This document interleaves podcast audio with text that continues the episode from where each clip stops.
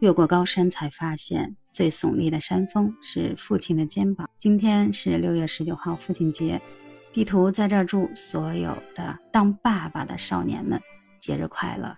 这两天呢，因为是父亲节嘛，然后网上呢文案都刷爆了，朋友圈里边也是各种的晒给父亲买的礼物，然后给父亲暖心的一些祝福。但是我觉得比较有意思的一点就是，父亲节这一天呢，我们可以给老爸们一个权利。就是你可以做一天的孩子，跟您家的孩子呢互换一下身份。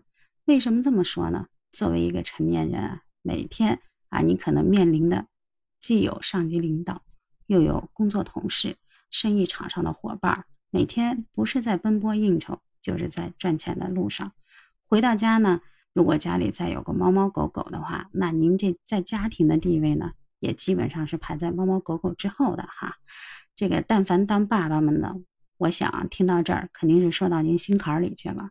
那这一天呢，干嘛不让自己当回孩子呢？我看了网上的一个小视频，有一个小棉袄对他自己的爸爸说：“爸爸，爸爸，今天是父亲节，今天呢，我跟你互换一天的身份啊，你可以当宝宝，我可以当爸爸。你想对我有什么要求都可以提。”然后呢，这爸爸说。哎呀，小棉袄啊，爸爸就想躺在床上睡一天。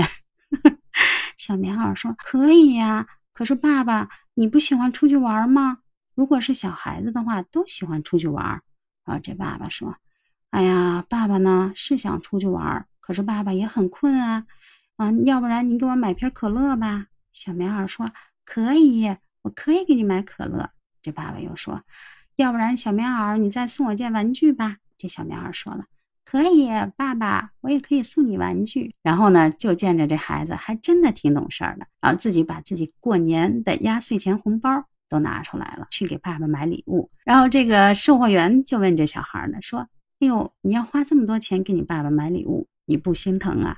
小孩说：“不心疼。”看到这儿的时候，我觉得，哎，还挺感动的。为什么呀？为什么我说血浓于水，亲情啊，永远是。第一位的，你爱孩子呢，孩子也爱你啊。家庭和睦其实是每个人都希望看到的。所以在这一天的话，所有的父亲们不妨利用这一天，好好的给自己放个假。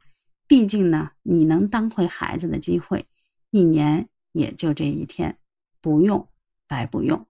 您说呢？好了，不知道您的父亲节是怎么度过的，或者说您怎么给您的父亲过这个节日的？都可以在节目下方留言评论。如果您觉得地图的杨金帮还不错，那可以第一时间关注、订阅、五星好评啊！地图杨会第一时间回复你。谢谢您的收听，咱们下期再见。